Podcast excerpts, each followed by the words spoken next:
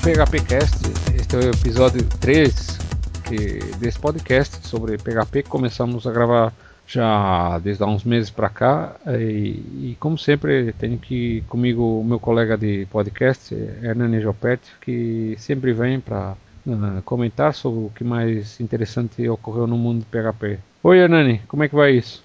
Opa, tudo jóia aqui. Bastante coisa pra gente falar, né? A respeito do PHP. É. E ansioso aí pra gente É. uh, falar sobre alguns assuntos específicos. Eu, eu, antes de até falar sobre as coisas assim interessantes do PHP, só queria comentar sobre duas coisas, até até para esclarecer que algumas pessoas começaram a escutar e acho que elas não não sacaram que na verdade esse PHPcast é uma versão em português do, do, do podcast que a gente grava uh, no, no site PHP Class Lately in PHP, que na verdade é exatamente a mesma coisa, só que em inglês.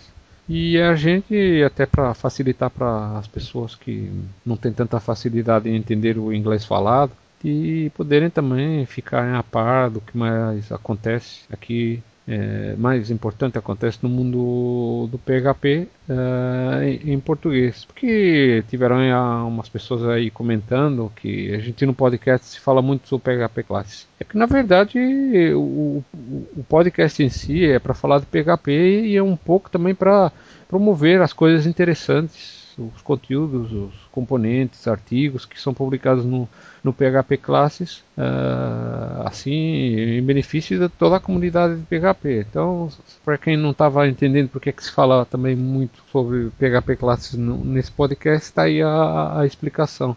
Um, de resto, uma outra coisa que também queria assim só comentar rapidamente é que Uh, um usuário aí que fez um comentário uh, que a gente devia talvez ser um pouco mais divertido, talvez fazendo, usando mais humor e tal. É, isso aí vai um pouco de cada um, né? A gente pode até, também tem dias, né? Um, um dia a gente tá bem mais melhor disposto, outros dias não. E, e a partir disso, a ideia aqui é falar de PHP e pessoalmente eu considero assim o PHP como um assunto mais sério, né? Isso não é propriamente o o Nerdcast, que é um, em que os, os apresentadores estão sempre fazendo uh, piadas e fazendo comentários irônicos e tal. E, tudo bem, é lá o estilo deles, mas aqui a gente tenta falar as coisas um pouco mais sérias, até porque o mundo de PHP, que envolve assim uh, pessoas que trabalham profissionalmente levam o, o, o, trabalho em si muito a sério. Agora também não quer dizer que a gente não faça um outro comentário mais irônico, isso há dias e dias. Uh, Hernani, o que, que, que, que você acha? Acha que a gente devia fazer um, um podcast mais tipo Nerdcast ou ficar assim mais num nível mais sério? É, eu acho que tem duas coisas, né? Uma coisa é a gente poder brincar um pouco e tudo mais, e a outra é descambar para para uma coisa que não, não, não tem tanto sentido, né? O propósito desse podcast é justamente manter o, o, nível profissional dos desenvolvedores, né? Poder contribuir com a comunidade brasileira, além de tudo, principalmente esse podcast em português. E, e o intuito aqui é um intuito mais sério, né? Mas não que a gente deixe de, de fazer algumas piadas, lógico. Agora também não posso Uh, a gente não pode começar a, a, comentar assuntos diversos, como ontem, por exemplo, uh, quando houve uma disponibilidade na internet no, do, PHP, do PHP Classes, por causa do hosting, que foi uma pane que afetou mais de 50 mil servidores, e a gente ficou falando só bobagem. Até é. vimos em, uh, descobrimos que o, o Linus Torvalds está pegando a Dilma Rousseff, enfim, são coisas desse gênero que, que a gente acaba conversando, mas a, a ideia não é, não é só, só é. ficar nesse lado, né? A coisa mas, que... como assim pegando a Dilma Rousseff? Mas você não viu? Putz, não ficou meu, sabendo? Já avacalhou. Pô, acabei de falar que isso aqui não é um Nerdcast. Mas tudo bem, tudo bem. Isso aí é. Se depois a gente põe lá nas notas, notas de, de do podcast para quem querer ficar dentro do contexto do, do, seu comentário. Legal seria colocar foto, né? Que uma foto vale mais do que mil palavras, né? É, você vai, você quer, você tá mortinho para falar o que, que é? Conta lá o que é.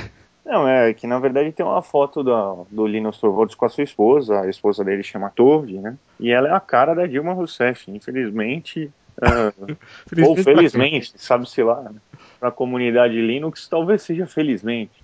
Sobra é. mais tempo para eles se concentrar né, nas tarefas do kernel. É, vai saber por quê, né?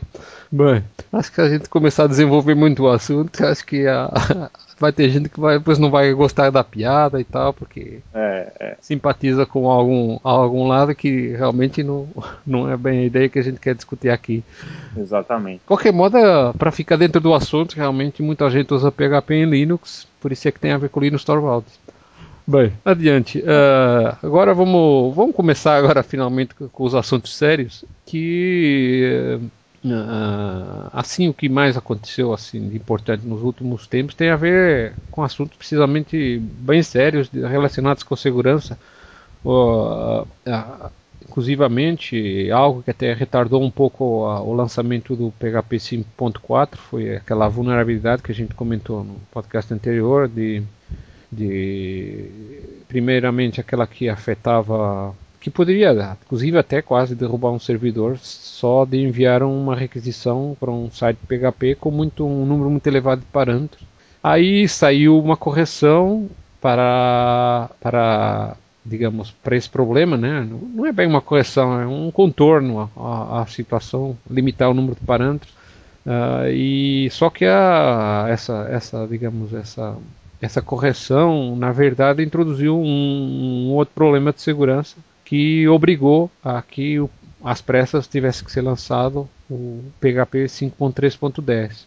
E, e, nessa, nesse segmento eu já sei, apesar de, de ainda não ter sido anunciado, uh, que vai ser ainda o PHP 5.3.11 muito em breve, porque foram descobertas mais mais uh, foram descobertos mais dois problemas de, de segurança só que, na verdade, eu não sei. Eu só vi isso discutido na lista PHP Internals, em que eles comentam que vão lançar a versão nova e se refere a uma lista de segurança que é fechada lá, que só alguns membros do, do núcleo, do core do, do desenvolvimento PHP que têm acesso.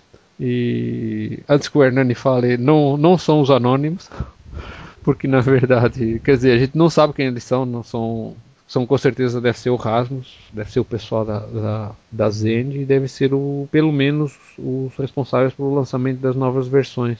E então, eles estão falando que realmente vai sair essa nova versão, mas ainda não falar são as vulnerabilidades, até porque enquanto não der oportunidade todo mundo atualizar, não é boa ideia, né? Porque de repente tem sempre alguém mais que se acha mais esperto. Um, uh, vai querer começar a, a, explorar o problema antes de dar tempo de o pessoal recuperar. Uh, e, e, falando nisso, Hernani, eu não sei, assim, esses servidores que você tem que tem PHP instalado, não sei se, se você já teve a oportunidade de atualizar ou está aguardando aí que a, a distribuição de Linux você usa atualize. O, o que é que você tem visto daí? Você já, já atualizou alguma coisa ou ainda está aguardando?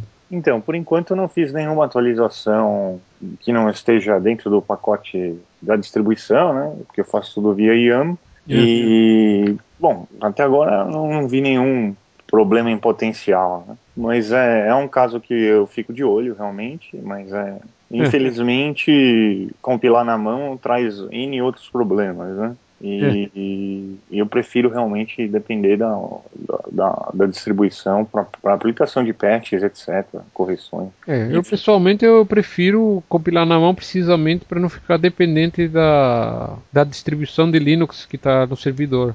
Mesmo a, apesar de ter servidor dedicado, a, o, a questão até mais complicada é que chega uma hora que a distribuição que eu estou usando eles param de atualizar, né? Porque deu um tempo.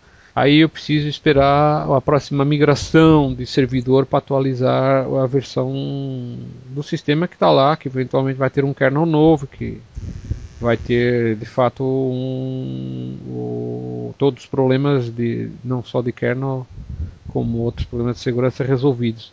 Mas aí assim, então, se eu, eu compilando na mão, esse assim eu já não dependo. Não só o PHP, mas também o Apache, né? No caso eu uso Apache. Inclusive aqui há algum tempo eu notei que até alguém tentou invadir não o Apache, mas o, eu uso o Light HTTPD para servir conteúdo estático.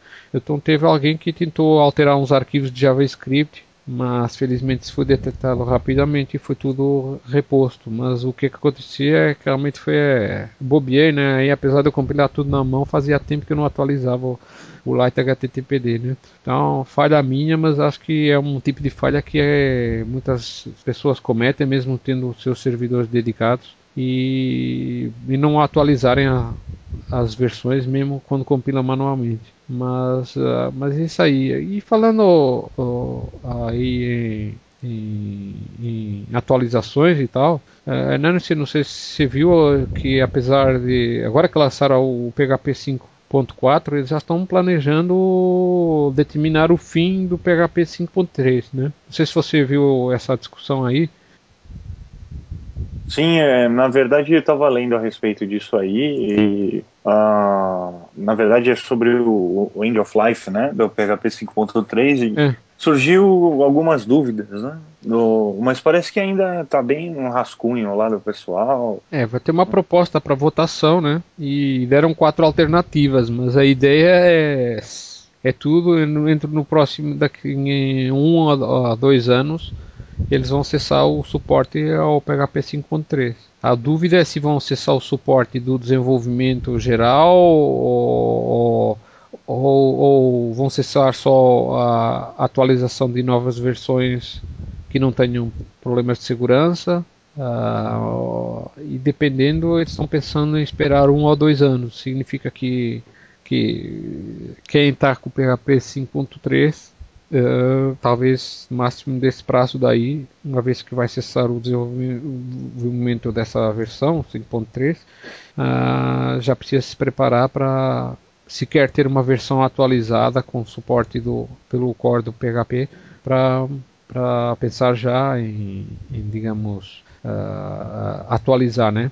E aí é preciso ter uh, atenção o que é que é diferente entre o PHP 5.3 e 5.4. Tem algumas diferenças assim assim mais importantes, importantes quer dizer, assim mais notórias que podem afetar uh, sites antigos.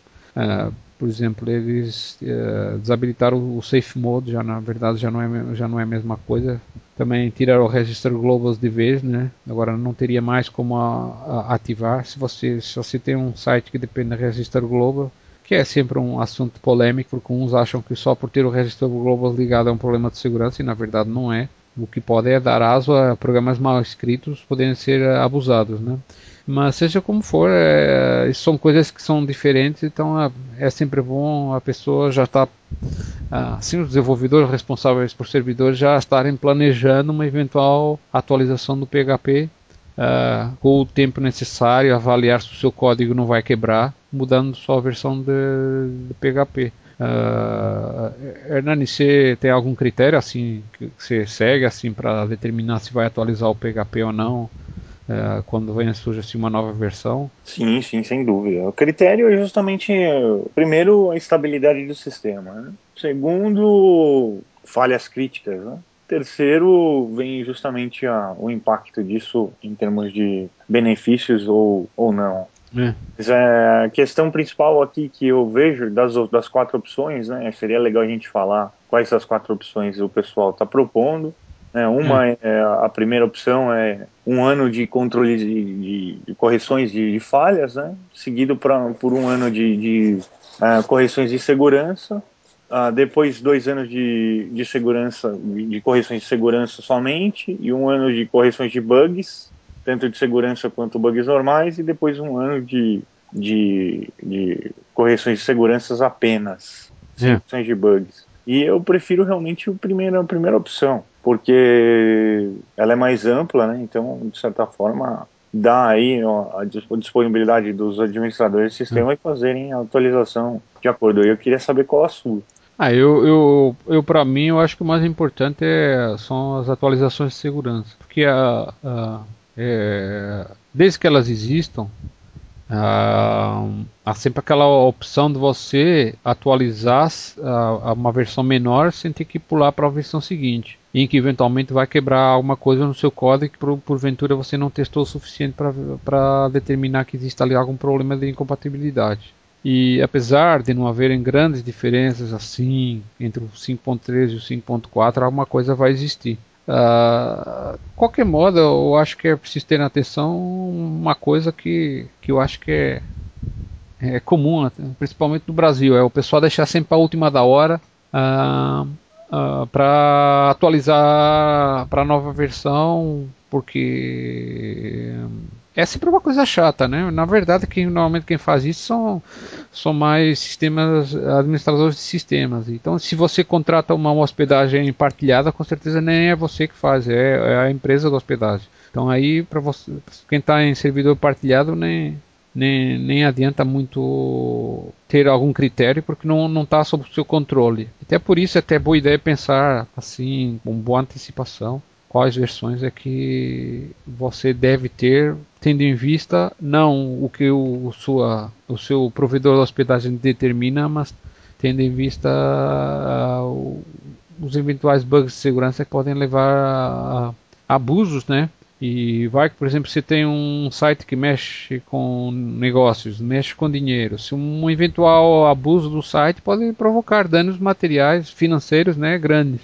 Então mais vale prevenir que remediar. Então nesse sentido o pessoal pronto já está sendo avisado já aqui com dois anos de antecedência que é melhor atualizar porque, por exemplo, essa vulnerabilidade, vulnerabilidade que foi achada aqui no, no PHP 5.3 e todas as versões anteriores, ela só foi corrigida. Eu não sei se o 5.2 sequer foi corrigido, nem, nem reparei, mas versões passadas já era, né? E elas todas elas têm essa vulnerabilidade. E quem não atualizou a versão do PHP está sujeito. E como a gente já comentou antes, é simples, né? É só uma requisição pode deixar o seu servidor lá pendurado consumindo CPU adoidado, né? Até praticamente parar a máquina. Então fica aí a dica para o pessoal que, que, que é mais ligado e está mais preocupado e, e que tem digamos que é mais responsável por ter a, seu cargo alguns servidores que têm aplicações mais críticas que não podem falhar, né, nem podem sofrer abusos.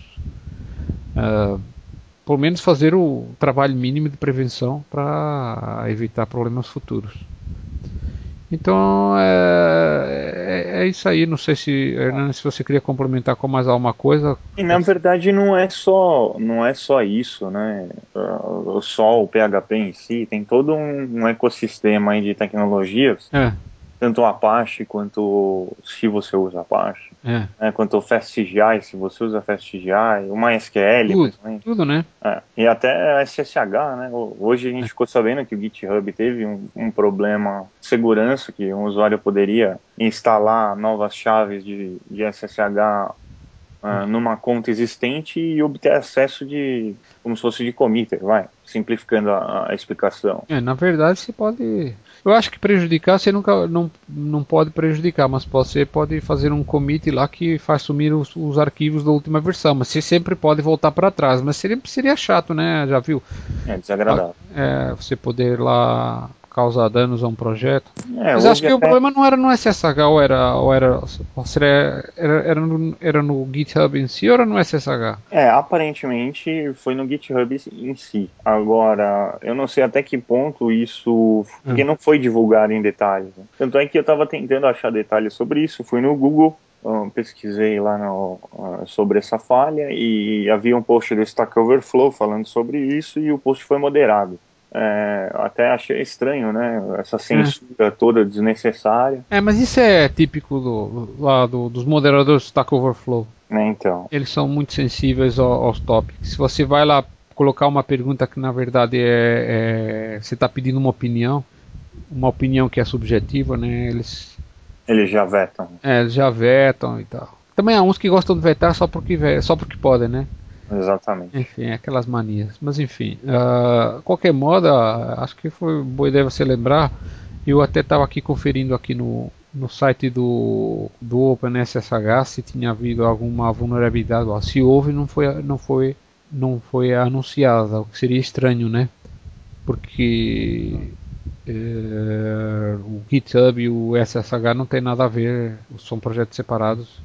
Inclusive o GitHub em si não é, não é de código aberto. Então uh, acho que deve ter sido mesmo uma coisa interna e quem tem projetos no GitHub fique de olho e siga as instruções. Não sei o que, é que tem que fazer, acho que tem que alterar as, as suas chaves, né? Exatamente. Então, em, ah. uh, enforçando lá, uh, parece que um processo de revalidação das chaves. E... É, o jeito é trocar e pronto. É, exatamente. Quem não revalidar, acho que talvez até suspendam o, o, o acesso de commit passado sim, um tempo. Sim. Não dá para ficar com a, com a porta aberta. É verdade. É, mas. Uh, eu tive até dúvidas de usuários que têm contas privadas, né? Contas pagas. Privadas. Ah, é, isso realmente é chato, né? Porque não é só um problema de. de alterar o projeto, é um, um problema também de, de segredo de negócio, né? Porque. Exatamente. É. Você imagina, por exemplo, uma empresa que ah, depende desse código-fonte, da confidencialidade dessas informações, é. né, principalmente as startups da vida e, e, outras empresas. É, mas eu, bem, eu, pessoalmente eu acho que é uma grande bobeira, né? Se você tem um projeto que é, é sensível e que você não quer divulgar, não, tudo bem, o GitHub é um site ótimo, tá, tem tido bastante sucesso, superou outros sites semelhantes como o SourceForge, o Google Code, por algumas características, umas relacionadas com o Git e outras não. Mas, uh, sinceramente, projetos de sensível, de, que você tem informação sensível de projetos particulares, eu não, eu eu não poria ali, né? Não por é, causa do GitHub em si, mas é porque é um terceiro, né? É um risco, né? De certa forma é sempre um risco. É, é e, não é, e, não é, e não é só contra as invasões de, externas que poderão ocorrer, como é o caso desse é, essa vulnerabilidade que eles acharam de poder substituir as chaves. É também os próprios funcionários da empresa, você os conhece, você confia neles. Eles é. não trabalham para você, você vai, vai, vai deixar o seu projeto ali para eles poderem fuçar à vontade? Exatamente. É, a pau, né? É muita ingenuidade você acreditar é que ninguém dá uma olhada, principalmente em contas de e-mail, etc., que ninguém né, é. acaba. E até tem toda uma questão né, de, de, de ética e tudo mais. Mas, enfim, o é. que eu acho é o seguinte: quando você precisa realmente manter uma confidencialidade, a melhor coisa é armazenar embaixo do colchão. Se não der para imaginar embaixo do colchão, bota um HD embaixo do colchão. ah, não precisa embaixo do colchão, mas por exemplo, se está num, numa empresa, a sua empresa deve ter servidores internos próprios, né? É, exato. e hoje em dia um Git é facinho de montar. Exatamente. Não precisa disso. Tudo bem que não tem o resto da infraestrutura que eles montaram à volta do Git, que não é propriamente é, só o Git. O Git em si já é um projeto bem complexo e elaborado, mas o GitHub tem, oferece muitos recursos em cima. O GitHub é semelhante, né? Uh, agora, daí até você deixar lá uh, coisas sensíveis. Uh, eu sei que é o, realmente é o produto que eles vendem, são as contas privadas, né? Mas, mas eu não poria lá, não. Mas depende, né? Também há projetos que eles não são tão privados assim. Quer dizer, você só quer restringir o número de pessoas que podem acessar, mas se alguém invadir e divulgar o seu projeto também não, não vem assim um grande mal. Agora, projetos que na verdade são código de empresas inteiras, né? Ah, nem a pau, né? Você viu agora aqui há pouco tempo, tinha, nem sei como é que terminou o caso, mas tinha a, a, o caso do, da Symantec, em que um, um, um cracker, né, que invadiu lá o sistema deles e conseguiu roubar o código. Aí ficou fazendo chantagem, né? De extorquir uma grana para não, não liberar o código para o mundo. Aí eles se recusaram e ele liberou, liberou um programa qualquer, não lembro qual que é que é. Não uso nada da Symantec, nem, nem teria como saber, mas achei interessante essa história, né? É complicado. É. E olha que eu acredito que mesmo assim a Symantec tem o código deles fechado lá dentro da infraestrutura deles, né? É, então, se alguém pode fazer isso invadindo um servidor fechado, imagina um público. É. Bem, Todo Mas mundo aí tá também vai, vai, também do caráter da pessoa, né? de toda é. uma é. engenharia social aí em volta dos funcionários contratados e tudo mais. Ah, é, sempre tem o problema dos funcionários internamente, eles próprios são responsáveis por vazamentos, né? Aí tá fica, ah, nossa, nossa, acharam vulnerabilidades no Windows, mas o Windows é código fechado. Mais ou menos, tem gente, tem empresas que têm acesso ao código fonte do Windows. Essas vulnerabilidades do Windows às vezes não vêm do nada. Elas vêm porque alguém acabou tendo acesso ao código-fonte. apesar Exato. de ser código fechado oficialmente.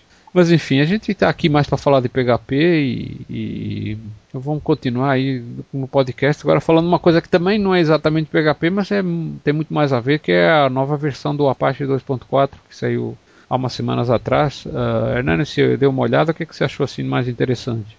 Sim, é, a gente até falou no, no, na versão é, em inglês desse podcast a respeito uhum. disso. E realmente a parte de Runtime Loadable MPMs, né, que é a parte de evento, né, processo de evento, não é mais experimental, agora é suportada por completo. É, e para mim, algumas outras configurações de, de, de, gerenciamento do próprio Apache, né, dizem eles aqui, alegam eles que tem uso de memória reduzida, Uh, tem algumas ah. configurações que se estendem ao, ao HT Access, que para alguns ambientes de, de hosting é, é, é, necessário. E recentemente eu, eu andei olhando alguns, alguns sistemas de cloud computing, como o PHP Fog, que já foi convidado do, do podcast em inglês no passado. Ah, sim, o e, Lucas e Carlson. Exatamente eu vi que em algumas uh, situações realmente você ainda faz, faz uso do, de, de, variáveis no PHPN e ele te, te, permite ter o próprio htaccess e usar o htaccess para poder justamente gerenciar essas, essas uh, é, customizações. É aí você configura os módulos que você quer como, como você precisa para o seu aplicativo sem ter que sujeitar a configurações comuns né, do, do servidor web quando você está num servidor partilhado, né? Exatamente. Isso me faz lembrar nos primórdios aí do web hosting brasileiro que a local web uh, forçava o uso do safe mode.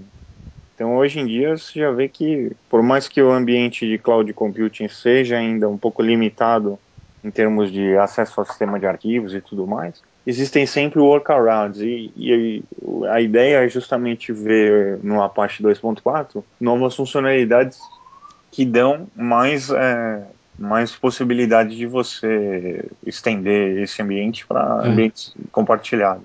É, isso é, são, são, são sempre detalhes que importa avaliar, né? É, talvez não para quem tem os seus próprios sites, mas por exemplo, ou empresas hospedadas, realmente para eles existem algumas opções que estão sendo introduzidas que, que dão mais facilidade, mais possibilidades de configuração que atendem melhor os ambientes deles. Agora, uma outra coisa que você também mencionou aí, esse novo tipo de, de processamento de requisições, esse evento em MPM, é, é, algo que foi introduzido de novo, agora já é, já é versão definitiva, já não é versão de teste, é, que foi adicionada de forma a poder fazer com que o Apache possa funcionar um pouco como os como outros servidores web, como por exemplo o Nginx, que funciona dessa forma. Na, na verdade, em vez de ser um servidor web que vai funcionar como Uh, como digamos uh, criando novos processos ou novos, novos threads para atender cada requisição de forma separada um, com, nessa nova forma de processamento do, do que o Apache está introduzindo, que já não é nova, vários outros servidores web fornecem, como mencionei o, o Nginx é, fornece, é, agora é, é possível, por exemplo, é, servir é, é, páginas, páginas ou qualquer tipo de recursos, arquivos e tudo mais, com um uso mínimo de, de, memória, porque na verdade internamente o servidor web só vai ter um processo em vez de vários, como é o modo mais comum que se usa o PHP no, com o Apache, que é o de multiprocessos, que na verdade no Apache chama um modo pré-fork. E esse modo ele é mais robusto, quer dizer, se por exemplo uma, durante uma requisição uh, tiver uh, havido um problema de, de, de estabilidade e, e, o processo morrer, ele não vai matar todo o, ser, o servidor web. Mas, mas uh, em compensação ele gasta mais memória, né? porque cada processo vai ter seu espaço de memória separado e, e, e Linux e acredito também em Windows uh, sempre que o, um processo pede memória ao sistema ele não, não devolve mais até o, o processo ser finalizado. Isso acaba fazendo com que o Apache consuma muito mais memória do que realmente precisa. Então, com esse novo evento MPM, vai ver, vai ver só um processo, pelo que eu entendi, né? E, e só vai haver um, um, digamos um pool de memória que vai ser reservada. E se não for necessária eh, todos os blocos de memória que não foram necessários são liberados e podem ser reutilizados para, por outras requisições né? Um, digamos um, uma reutilização melhor de memória. A parte que importa realmente é que você pode ter um servidor web atendendo um maior número de requisições simultâneas sem esgotar a memória do seu servidor né e isso é até bastante interessante. Agora, para PHP, eu acho que não vai dar para usar esse recurso daí, porque tem aquele problema da estabilidade, né? Da, da, do, dos processos. Na verdade, esse problema só se põe quando está funcionando em multithread.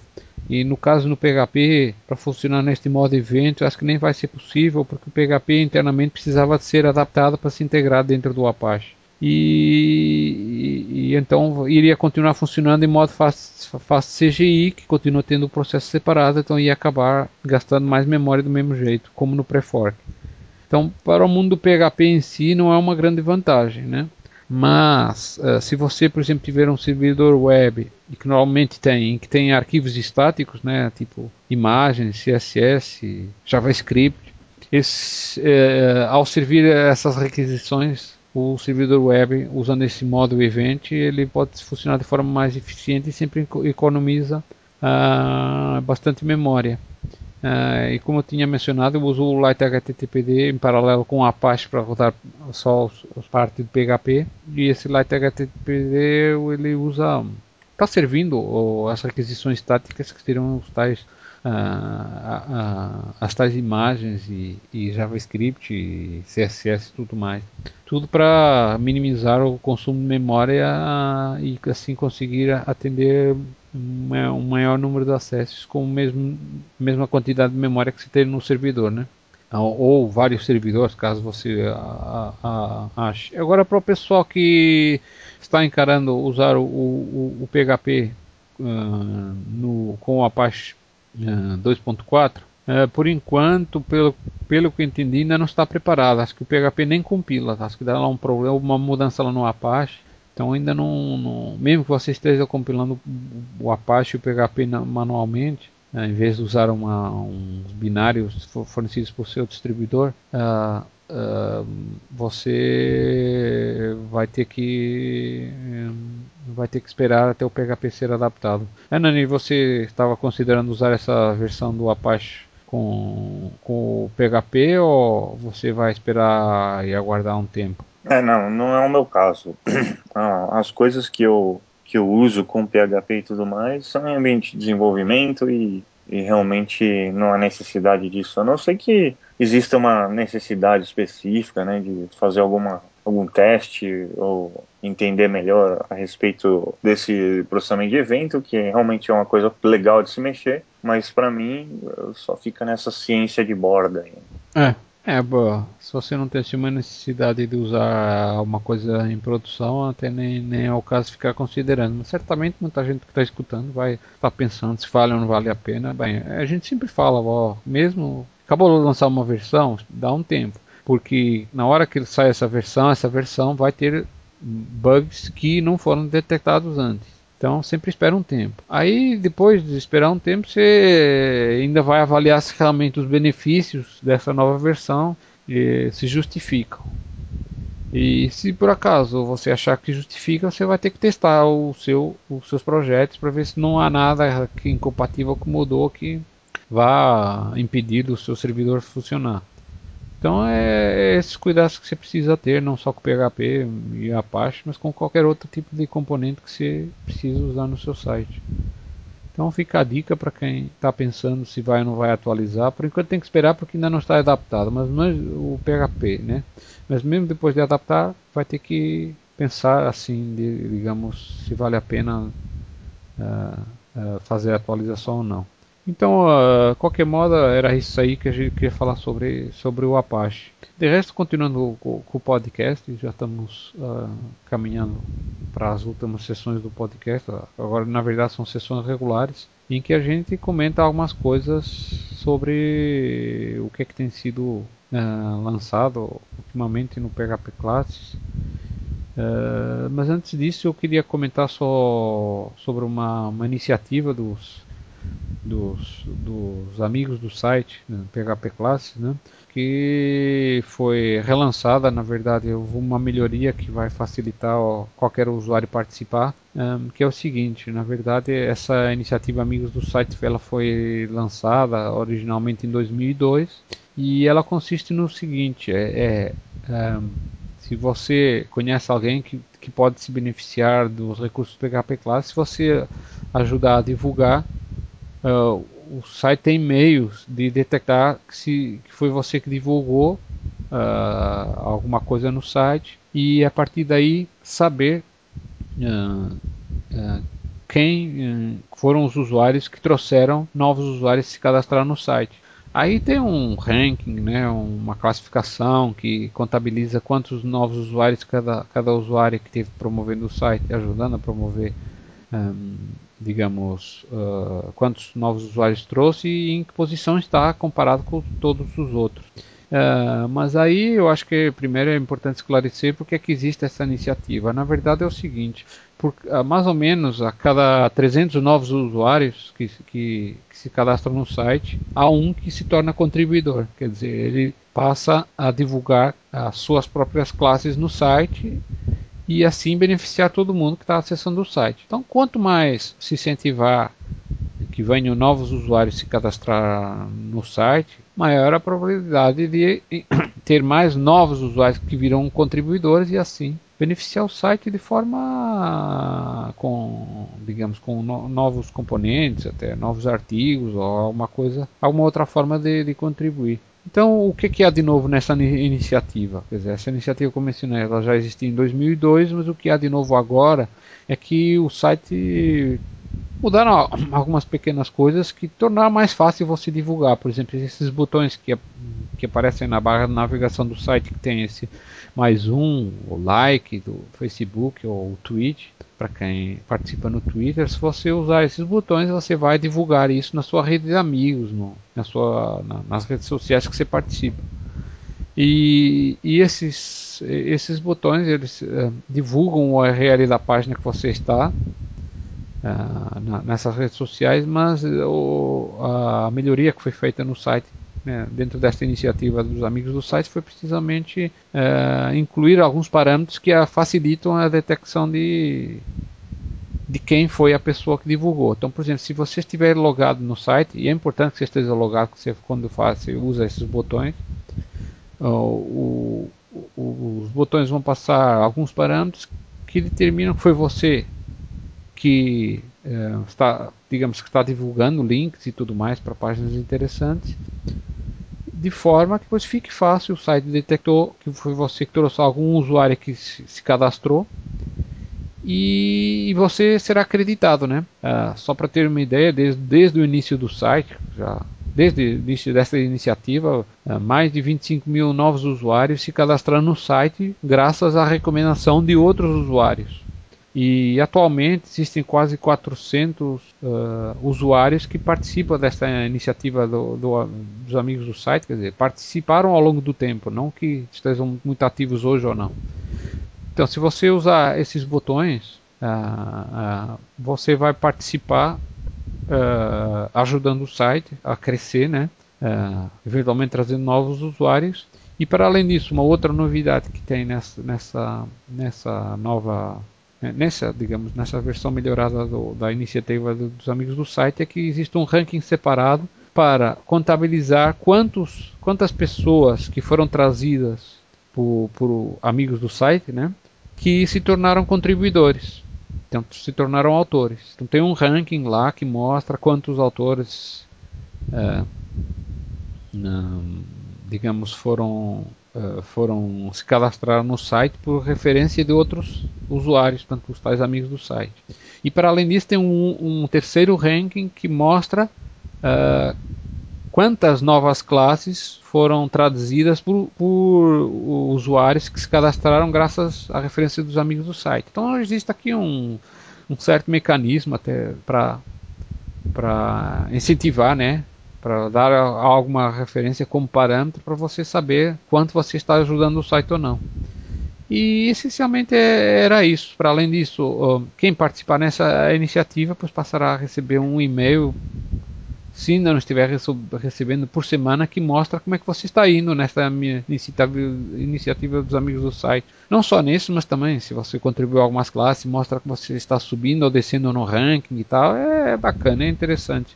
Uh, Nani, você uh, você, gente, você sabe o que estou falando, porque a gente já falou sobre isso, mas eu gostaria que você também desse né, o seu ponto de vista sobre essas iniciativas, se você acha interessante, de, se acha que vai ajudar, uh, acha que assim dessa forma está facilitando, o que, que você acha sobre essa, essas novidades aqui da iniciativa do Amigo do Site? Com certeza, eu acho que é exatamente isso que diferencia o seu site dos demais porque o seu site promove justamente o, os usuários. Né? Então, o que eu acho realmente que, que envolve aqui, né, nesse procedimento de poder mostrar como que o pessoal está evoluindo ou não no, no, seu perfil e no seu ranking e tudo mais, estimula a competição, estimula também é, destaques. É, é. Tenho certeza que várias pessoas que contribuíram com o PHP Class conseguiram é, aumentar a sua chance de contratação ou qualquer coisa do gênero através do, do seu do, da sua reputação no site é. e volte e meia a gente costuma falar que existem uh, n lugares para você colocar o seu código fonte e tudo mais mas são poucos os sites que focam realmente no, no usuário né? É, então, é, exatamente e isso que diferencia o seu site dos outros sites eu não vejo nenhum outro site beneficiando os usuários através não só de, de, de, contribuições de amigos e tudo mais, de ranking, de referrals, de contribuições de classe e tudo mais, mas além disso também com os eventos, né, de, de, de, de você premiar os usuários. É. Eu não conheço é. um site que distribui, por exemplo, licenças né, de, de, de de coisas Programa, né? interessantes, né? né? de programas, de livros e, e, que estimule justamente você expandir o seu conhecimento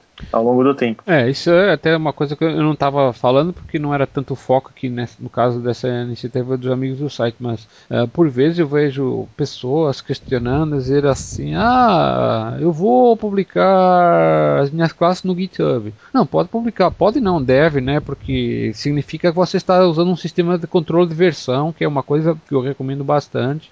Muita gente não usava e realmente, por exemplo, agora falei no GitHub, poderia ter falado no SourceForge ou o Google Code ou qualquer um desses mas é, a, a, esses sites eles realmente permitem que você divulgue os seus projetos para o público, mas o marketing em si dos seus projetos você tem que fazer. E você se vira, né? Porque é, esses sites são ótimos para hospedar os, o, o, desenvolvimento dos projetos em si, até fornecer ferramentas de controle de, de bugs para você ver, é, acompanhar o que é que precisa ser feito e tal, mas é mais para auxiliar o desenvolvimento. Agora, na divulgação em si, Uh, você está lá, tá, você está jogado aos seus próprios recursos de a sua própria capacidade de se, de se promover. Exatamente. Agora, agora aqui no PHP Classes, você na hora que você envia uma classe, que se promove, o, o site primeiro já sai logo no dia sai um e-mail para milhares de pessoas avisando que você é uma classe nova. E tem muita gente de olho nas classes novas para saber que vem. Tanto que você no dia seguinte você pode já ver quantas é pessoas é que baixaram a classe e a sua classe que, que foi lançada. E, e, porque eu por acaso falei de GitHub porque é um exemplo até bastante recente. Tem pessoas que falam assim: não, o GitHub é melhor. Eu, eu acho que o GitHub não é melhor nem pior, acho que é diferente. É, é um outro propósito.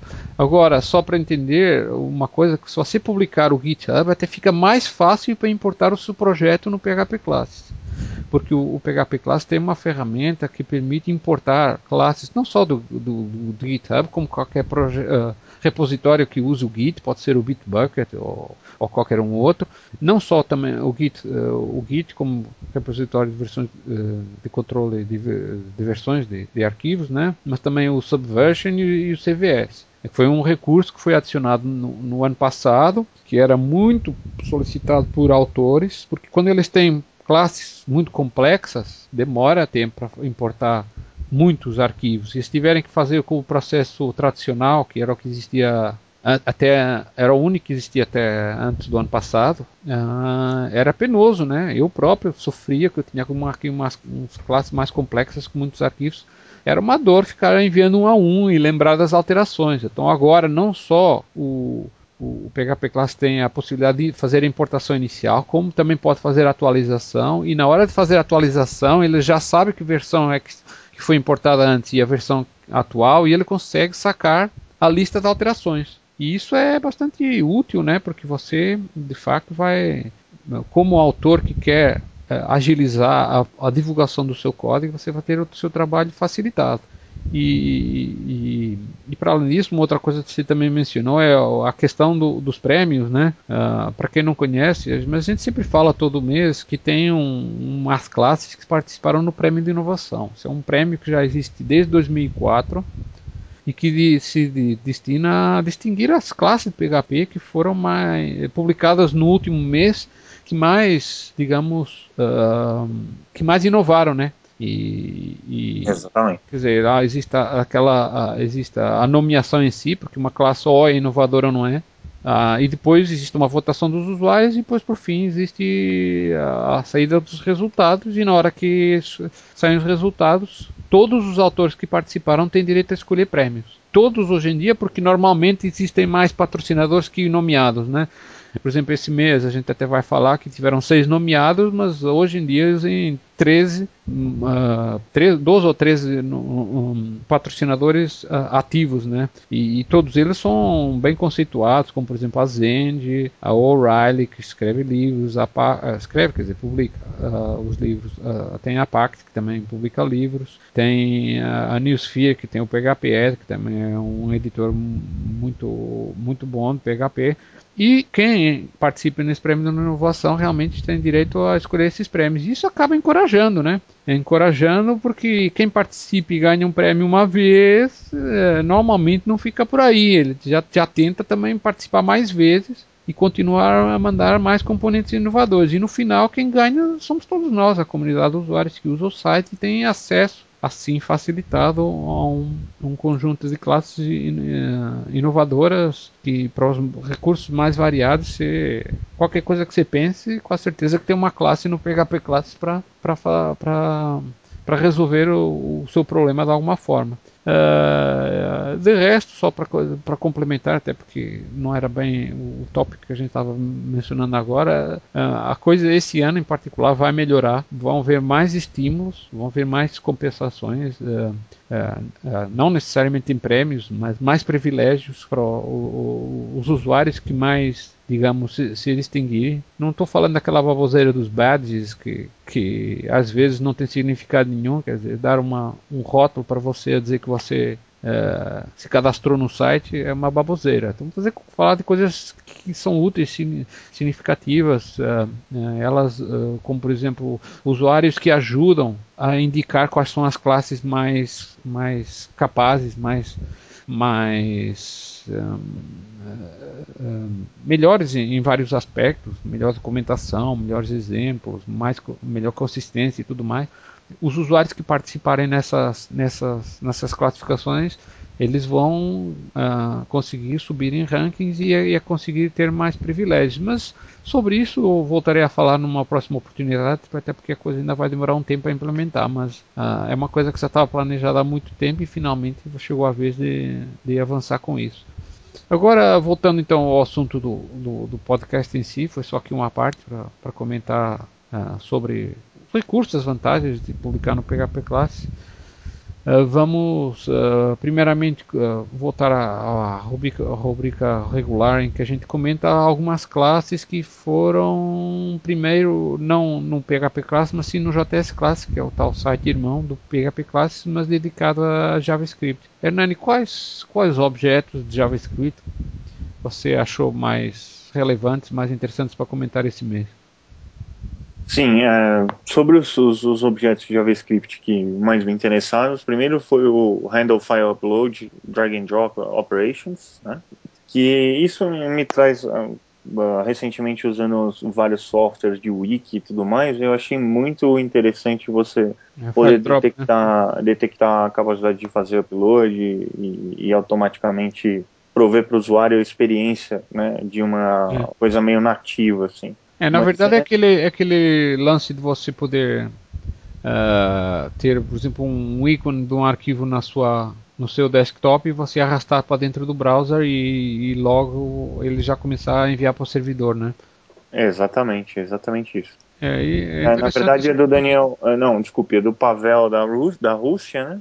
E o outro pacote que, desculpe, você ia falar alguma coisa a mais desse pacote? É, não, é só mais para mencionar que isso que já foi falado, que era para fazer, de arrastar, dar a possibilidade de arrastar e soltar arquivos no, dentro do browser e, e iniciar imediatamente o upload, mas foi feito de forma que funciona com todos os browsers. Ah, sim, isso é importante. Todos, ou então, pelo menos uma grande parte, né? E aí também tem alguns recursos interessantes de você pode definir alguns callbacks, algumas funções em JavaScript que você pode acompanhar o que é está acontecendo. Inclusive, por exemplo, você pode uh, saber quanto do arquivo já foi enviado para o servidor e aí você pode usar isso para implementar uma barra de progresso, que é um tipo de funcionalidade que muita gente busca. Né? É verdade. Tem sempre havido mais várias soluções para o problema, mas agora com a padronização do, do file API, do uh, uma das APIs definidas pro, pro pelo HTML5, uh, ah, já é possível, então, uh, digamos, ter essa informação sem depender de recursos do servidor, fazendo tudo em JavaScript. Mas é, era isso aí. De resto, qual, qual, outra classe você gostaria de mencionar? Sim, a outra classe é o, o Game of Shuffling an Image in Parts of uh, in a Canvas, né? Que é como se fosse. Isso é a descrição, né? Exatamente. É, na verdade, a, a, o autor é o Daniel Martinez da Espanha, né? E a classe realmente faz um, um esquema de, de embaralhamento das imagens, né? Um mosaico e tudo mais. É, na verdade é um joguinho, né? É, exatamente. É, você põe um, é um é, divide a imagem em vários, é, vários quadrados e você pode ele baralha as posições do, dos quadrados da imagem. É, é bem interessante isso aí. Ah. E ver isso em JavaScript realmente me deixa bem é, de cabeça em pé, porque na minha época, onde eu realmente fazia uso mais extensivo de JavaScript, essas coisas eram um mito.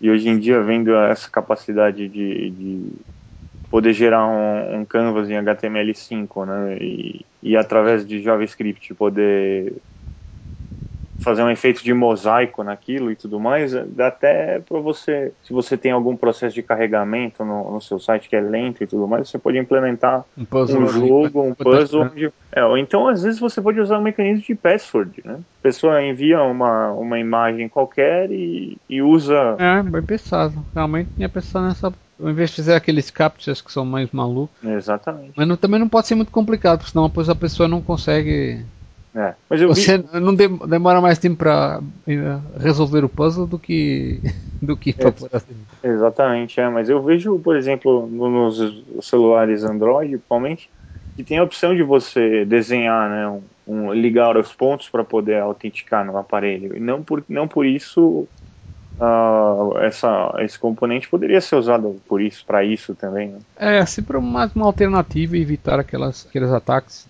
porque esses, esses captchas daí, que você tem que ficar digitando umas letras que você nem consegue ler direto, eles de certa forma já estão incomodando um pouco as pessoas, né? É verdade. É até assim meio de evitar, mas às vezes precisa evitar que uh, se usem robôs para acessar sites. Mas é realmente é uma possibilidade. É, de resto, quem quiser, quem quiser saber como manipular imagens dentro de Canvas, acho que está aqui um bom componente, um bom exemplo para aprender, né, como é que se faz. Um, de resto, eu, da minha parte, também gostaria de destacar dois, dois, dois componentes interessantes. Na verdade, o JS Classic cada vez está tendo mais componentes. Uh, tinha uns componentes novos interessantes, inclusive de, detecção de, de, de imagens, uh, digamos, de caras dentro de imagens, mas aí vamos deixar para o mês que vem, porque porque aí estaríamos pulando esses componentes aqui que também são interessantes. Um deles é o SimTaco, que é um componente, uh, sabe aquele lance de dentro do, do, Facebook, quando você abre uma página e primeiro vem o esqueleto da página, depois você começa complementando as áreas ao, ao longo do tempo, pra, só para acelerar o carregamento da página. Então, é, essencialmente é, é isso que, esse, que esse, essa classe faz. É, ele primeiro se carrega um esqueleto e depois através de requisições uh, uh, por Ajax, né, você vai conseguir uh, ir, digamos, preenchendo os espaços da, da, sua página progressivamente e assim proporcionar maior experiência de uso para o, para o usuário que, que eventualmente não está querendo esperar muito para a página começar chegando e, e Exatamente. Interessa. Na verdade, eu já vi vários sites que antes de carregar você não consegue nem entender, né? E aí depois que ele carrega, você, nossa, ah, é isso. É isso, e aí esperou um monte e já, já se chateou, fica chateado porque esperou. exatamente. É, então, isso... usando aquela sua técnica de que na verdade que você publicou no ano passado, ah, sim. de acelerar o carregamento das, das páginas e tudo mais, isso além além disso, isso dá uma experiência ao usuário diferente de, do trivial, né? Que é, porque tem muito usuário já... que reclama, né? Porque tem a publicidade que porque infelizmente é necessário colocar publicidade, mas ela demora tempo a carregar porque ela vem de servidores externos. E aí é, a ideia aí foi um pouco diferente, não era bem tanto como assim como eles fazem, mas, mas tem, tem semelhanças, né? Na verdade também permite que a página carregue o seu conteúdo principal carregue primeiro e depois é começa a aparecer a publicidade. Aí se o usuário viu ou não viu a publicidade já é problema do site, né? Mas ele primeiro o conteúdo chega, que é para ele já começar vendo o que o que interessa. E aqui essa esse Simtac daqui, que é um componente uh, disponibilizado por Hansel Hartmann da que é um cara da Suíça que tem estado com boas contribuições, uh, tem enviado componentes bastante interessantes. Uh, ele mandou, mandou esse, esse daqui, que no fundo é até relativamente simples, mas, mas, proporciona um efeito interessante e útil que eu recomendo a todo mundo dar uma olhada, também estudar como é que ele fez, né? Que é um, um método de carregamento de, de, conteúdo por Ajax de forma progressiva é, acaba, por,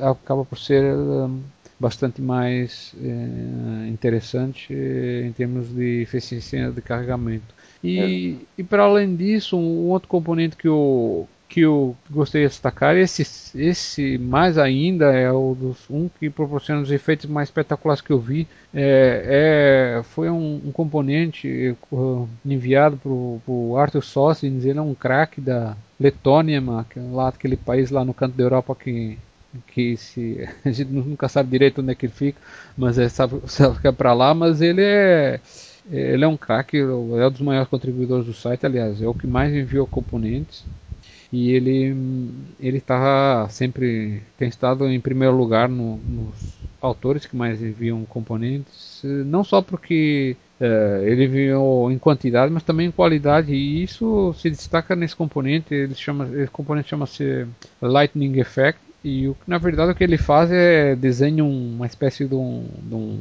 relâmpago, né? Assim, como se tivesse caindo uma descarga de uma nuvem, né? Ah, e dá um efeito assim na tela espetacular. Eu recomendo a todos verem. Inclusive ele tem uns links aqui para um, umas páginas que mostram uma demonstração uh, do, de como ele pode funcionar. Uh, tem um, um, interessante que mostra o raio assim sendo atualizado permanentemente por trás de um texto na página que dá um efeito interessante. E, uh, mas acho que para mim o mais impressionante, oh, não sei se você viu todos os efeitos que tinha lá, mas para mim o mais impressionante foi aquele que que você arrasta o mouse e o, e o raio uh, é, vai sai, sai, da, sai do, do ponto da, da, da, página onde está o seu ponteiro né, do mouse. Né? Exatamente. E aí parece que você está ali eletrocutando alguma coisa e dá um efeito bastante espetacular. Não sei se você se, viu esse daí, não? Vi, vi sim. Eu achei extremamente criativo né, e extremamente inovador e realmente uh, o futuro não tão distante eu começo a, a imaginar coisas desse gênero, jogos com, com esse tipo de animação. Já existe uhum. WebGL, tecnologias mais profundas, mas eu acho que a gente ainda está para ver, né, a, uhum. a, as coisas de os detalhes aí de, de implementação de HTML5, JavaScript e efeitos dessa forma, né? É, esse daqui também usa o, o usa o Canvas para desenhar os, o, o raio, né? O raio em si, que ele aparece como uma luz assim um pouco uh, embaçada, né? Assim, com efeito de uh, pronto, como se tivesse ali uma luz ali de um raio atravessando e é bastante interessante o, o, o uso do Canvas para esse propósito, né? Acho que não fosse o Canvas nem seria possível. Mas pronto, eh, eh, foram enviados muitos componentes eh, de JavaScript ultimamente. Infelizmente não temos tempo, até já estamos um pouco excedendo o nosso tempo habitual, que seria de uma hora, mas mais uma vez vamos exceder. Mas o principal aí é, era só destacar alguns assim dos mais interessantes e encorajar os, os ouvintes do, desse podcast a não enviarem também os seus componentes interessantes que Uh, especialmente se forem brasileiros ou até portugueses ou algum outro país falem em português, uh, teremos muito gosto em destacar. Infelizmente esse mês não teve nenhum em particular uh, enviado por brasileiros. teve alguns no passado, mas atualmente não está tendo nenhum, então não, não, vamos ter assim nada para destacar. Mas espero num próximo mês, próxima oportunidade, poder também falar de componentes brasileiros. Agora vamos passar então já na final do podcast, a última rubrica que é falar do precisamente aquilo que já tinha comentado antes, que era o, as últimas classes uh, que foram no, nomeadas para o, o, prêmio de inovação, quer dizer, uh, aquilo que eu mencionei uh, anteriormente de, de ser o, digamos classes que foram nomeadas por serem inovadoras e, e, no caso, um, a gente tá, vai comentar sobre as classes que foram nomeadas em, em dezembro de 2011 e, e, portanto, elas foram votadas durante janeiro. Aí em fevereiro saiu o resultado e, e, e, é sobre essas que a gente vai falar. No caso, foram seis classes. Uh, Hernani, quais é que você achou mais interessantes para a gente comentar aqui? Então, eu listei duas, né? Uh, a que mais me chamou a atenção realmente foi o PayPal Invoice API, do Mubashir Ali, do Paquistão, que realmente permite você mandar invoices, né, faturas para os seus clientes através do PayPal e tudo mais. E para quem está familiarizado, isso deve ser bem simples, mas para quem não, isso permite várias, várias uh, funcionalidades, né? É, interessante e é, útil, né? Exatamente. E a outra já vem um pouco mais do, do da integração com R-Sync, né, que é o Backup Files, o RoboTamer Backup, né, que ele faz a, ele usa o R-Sync e o PHP para poder gerar aí a sincronia entre diretórios de distintas de máquinas, na verdade entre a mesma máquina ou entre máquinas distintas através do SSH e tudo mais. Isso realmente, sem o R5, eu acho que a vida não era possível. É, isso é, é, isso é, isso é um fato, mas acho que muita gente não sabe o que é o R5. Na verdade, o R5 é um programa é, à parte, não tem nada a ver com o PHP, mas como o PHP pode invocar programas separados, é, tem essa classe daqui que ajuda a usar o R5 e o que ela serve essencialmente é sincronizar é, arquivos, diretórios que podem estar na mesma máquina ou então em máquinas Uh, distintas, acessíveis através da, da rede, né? É, pode ser até qualquer máquina remota que você possa se conectar usando o protocolo SSH ou o próprio protocolo do R5. Mas o mais comum era o é, via SSH e realmente a ideia é fazer uma transferência eficiente entre diretórios, por exemplo, se um arquivo já está num diretório mas não, e, e, e, também está no diretório de destino, aí ele evita transferir. Agora, se um arquivo foi alterado, uh, mas parte do arquivo já está no diretório de destino, ele só envia as partes alteradas e usa isso para sincronizar diretórios. Isso aqui pode ser usado precisamente para o efeito de fazer uma, uma backup alguma máquina e eu, eu pessoalmente uso isso bastante para tirar backups de arquivos de forma eficiente, portanto demorando o men menor tempo possível. Então essa, essa classe aqui do Dennis Kaplan do, dos Estados Unidos é, é, é bastante interessante e, ajuda a, a, esse propósito. É, de resto, da minha parte, eu gostaria de destacar uma, uma classe aqui que que é de um, no caso também é de um desenvolvedor dos Estados Unidos, e depois eu queria também mencionar duas que no caso são brasileiros, que felizmente estão voltando a participar com componentes inovadores. Uh, mas vou primeiro falar do, do, dessa do americano, que por acaso foi o, o vencedor desse mês, o Nathan Brewer da como falei dos Estados Unidos, que ele desenvolveu uma coisa bastante interessante que está começando a, a ser adotada nos browsers, que é, são os WebSockets. É, só para quem não está familiarizado, o WebSockets permitem comunicação interativa entre browsers e servidores. Né? É, normalmente, quando você faz uma requisição, por exemplo, Ajax, tem que enviar o pedido e esperar a resposta.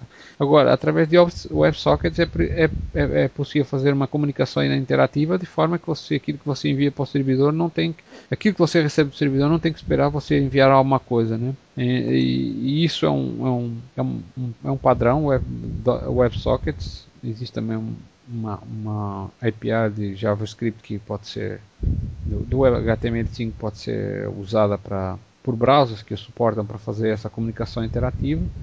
E o que este componente em si faz é, a, digamos, a, a, sincronização de, eh, digamos, a comunicação com, a, um, com um, um, servidor do WebSockets implementado totalmente em PHP, que é uma coisa bastante interessante. Ele não precisa nem sequer de um servidor web à parte. E, e, e, por isso foi nomeada por ser um componente inovador é dos primeiros que soluções que eu vejo em, PHP a, digamos a, a, implementar essa digamos comunicação através do WebSockets e para além disso então vou agora comentar aqui do, dois componentes um, também nomeados para o prêmio de inovação. Um, um deles é do Marcos Brasisa dele é, fez aqui um, um um componente que permite é, você autenticar uh, usuários no seu site usando os temas dos usuários internos do servidor Linux que você pode estar acessando, né?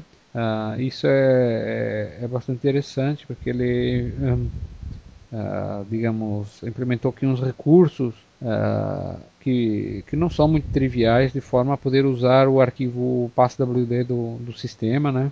Que é um arquivo que normalmente ele é, ele está mapeado no arquivo Shadow e no, no, no, os usuários comuns não têm permissões de acesso. Mas o Marcos inventou aqui um esquema que permite contornar essas dificuldades de forma a permitir essa autenticação. Então, parabéns para o Marcos. Espero que ele continue enviando mais componentes inovadores. Uh, uh, tal como o Evaldo Barbosa, que enviou um outro componente que tem um nome até em português, chama, chamou arroba mas o que ele faz é implementar um recurso que tem sido bastante solicitado aos desenvolvedores do, do núcleo do PHP, do Core, eles, mas eles já tiveram até algumas propostas, inclusive do Guilherme Blanc, que é um desenvolvedor brasileiro, que fez proposta, mas a proposta não foi aceita, então conclusão, não tem uma implementação nativa, mas o Evaldo fez aqui uma implementação de, de, desse recurso, que são as anotações, que é, eu acho que é, é, Nani, isso é uma coisa que veio do mundo do Java, né? Você, você não quer explicar melhor que você está mais dentro do mundo do Java para o pessoal que não está dentro da, tanto do esquema entender qual é para que, que serve e, e quais são as aplicações na prática? Sim, na verdade, eh, no Java eu não conheço muito bem a parte de reflection do PHP para poder dizer do PHP, né? E ah. em Java eu conheço muito a parte de instrumentação de bytecode, mas É, mas em PHP foi muita coisa foi copiada, né? É, mas seria interessante você tentar usar assim uma uma, uma, uma, uma, digamos uma linguagem que o que o que o pessoal do PHP está mais familiarizado que aposto que muitos não, não querem nem chegar perto de Java.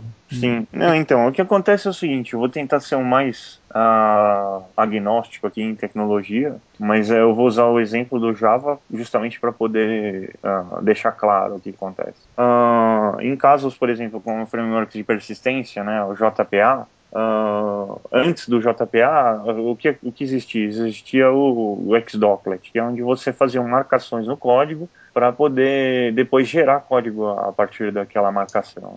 Então você declarava determinadas uh, uh, informações no código para depois poder gerar códigos alheios. Né? que, por exemplo, no caso de Enterprise Java Beans, você tinha uma home local que fazia a comunicação na própria JVM e a, a home remota que fazia uso de RMI e IOP para justamente comunicar entre, entre componentes. Né? Isso em linguagem que o pessoal do PHP entenda, o que, que significava? Na então, prática? na verdade era serialização e deserialização de objetos. Então, você tinha Uh, Comunicação com, com serviços entre, remotos. Entre, entre servidores remotos, exatamente. Que hoje em dia você se obtém através de JSON, né, de JSON e de XML, enfim, de outros, outros, outros formatos. No caso do Java, isso é feito internamente através do RMI, que é a invocação remota de método. Né, e o IEOP, na verdade, que é uma outra, um complemento do RMI. Uh,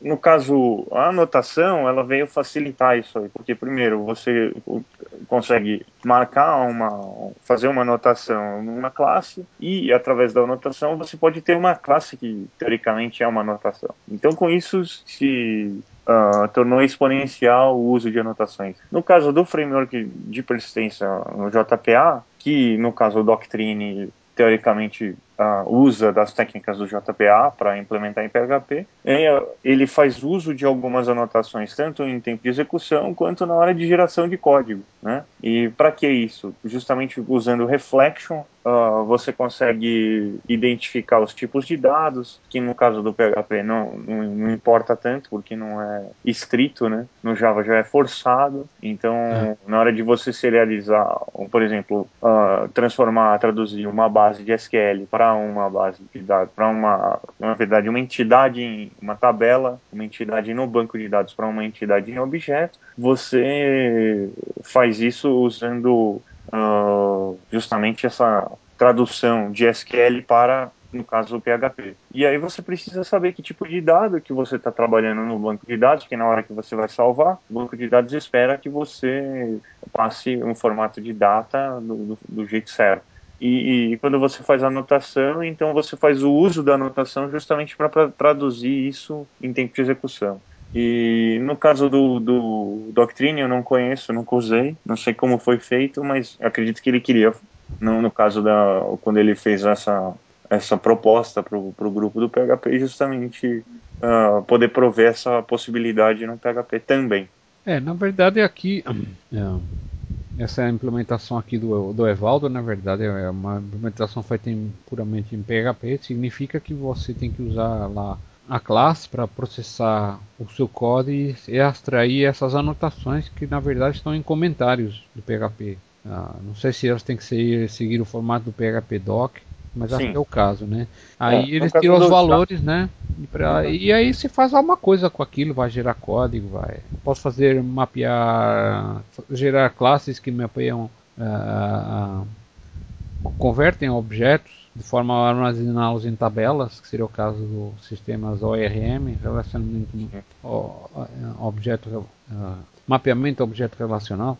Sim. E esse seria um, um, um, uso assim, mas eu acho que assim é um, uma aplicação assim uh, mais avançada, né? Você não, quando você não faz isso no próprio código das classes, você tem que usar talvez algum arquivo separado. Um, mas uh, para além do ORM, assim mais algum tipo de aplicação interessante para então, aplicações podem ser úteis? Dependency injection, né? no caso o Spring Framework em Java faz bastante uso. acredito que o Zend Framework poderia se beneficiar disso, reduzindo aí a quantidade de código boilerplate. Mas por exemplo assim uma aplicação do, do mundo real, assim para aqueles usuários que não, não entendem nada que você falou aí de dependency injection qual é que seria um exemplo prático assim? De, é, por exemplo, imagine que você tem um objeto PHP e você tem um framework que recebe esse objeto. Então você e você tem uma configuração desse objeto que você vai colocar, por exemplo, no, no framework. Né? Então, no caso, imagine que eu tenho uma classe que lê vários plugins. No caso, por exemplo, do WordPress. Tenho vários plugins e eu tenho um gerenciador de plugins eu posso definir através de anotação que uh, aquela instância daquele plugin é um singleton ou a cada chamada eu crio uma nova instância. Isso é uma hipótese tá, de uso. É. Então eu posso usar uma instância singleton e, e, essa, e essa anotação vai me dizer que tipo de, de, de de decisão que a, o gerenciador de plugins vai tomar, né? E vai fazer o uso disso aí. Aí, no caso, uh, se for um singleton, é uma instância só, não pode existir duas. Se for uma nova instância a cada uso, então ele vai construir a classe e tudo mais, e toda vez que for chamado um new, ele vai construir a classe. E aí, através da, da, da, forma como o objeto e o sistema de plugins, aí, toda, todas as regras de, de negócio do desenvolvimento de um plugin, de uma camada de plugin, que seja compatível com esse gerenciamento de plugins, uh, faz uso dessas anotações também, para hum. facilitar uh, a, a, sua quantidade de código. Né? Você não precisa ter um método singleton, é, na, na verdade, a anotação já faz isso para você. É, eu acho que quem, quem tem interesse nesse tipo de coisa já, já conhece o potencial das anotações. Quem não conhecia já pode ficar pode ficar talvez mais interessado e até talvez usando essa essa classe aqui do, do Evaldo que enviou e, assim eu tô aqui tô aqui vendo ele não teve muitos votos e eu acho que não teve muitos votos precisamente porque as pessoas em geral não estão familiarizadas com os propósitos das anotações, né? Mas não é tarde nem é cedo, às vezes o componente inovador está muito, muito à frente daquilo que as pessoas acham que precisam, e, e, mas agora que tem esse componente, talvez possam estudar e entender um pouco mais do assunto para beneficiar os seus projetos com todo o potencial de anotações e, e assuntos uh, relacionados. Então, uh, essencialmente era isso. Uh, a gente se alongou um pouco hoje, comentamos sobre várias coisas interessantes. Uh, de resto, eu gostaria de só deixar uma mensagem de encorajamento a todos, todos que estão ouvindo, não só que comentem no podcast, mas também enviem seus componentes, preferência que sejam inovadores, que é para a gente ter aqui um bom motivo adicional para mencionar aqui no podcast. Uh, mais uma vez, parabéns ao, ao Marcos Brasil e ao Evaldo Barbosa pelas suas contribuições. Espero que eles continuem, para eles mesmos também voltarem a ser mencionados aqui pelo seu excelente trabalho. Então, de resto, era isso aí. Eh, Hernani, quais são, seriam os seus últimos comentários? Eu gostaria de agradecer novamente por estar aqui uh, e pedir para o pessoal continuar comentando, divulgar, se possível, aí na comunidade. E a gente está sempre aberto a críticas e, e é isso aí. Até o próximo episódio. Pronto, fica. É isso aí. Então, um abraço então. Um abraço.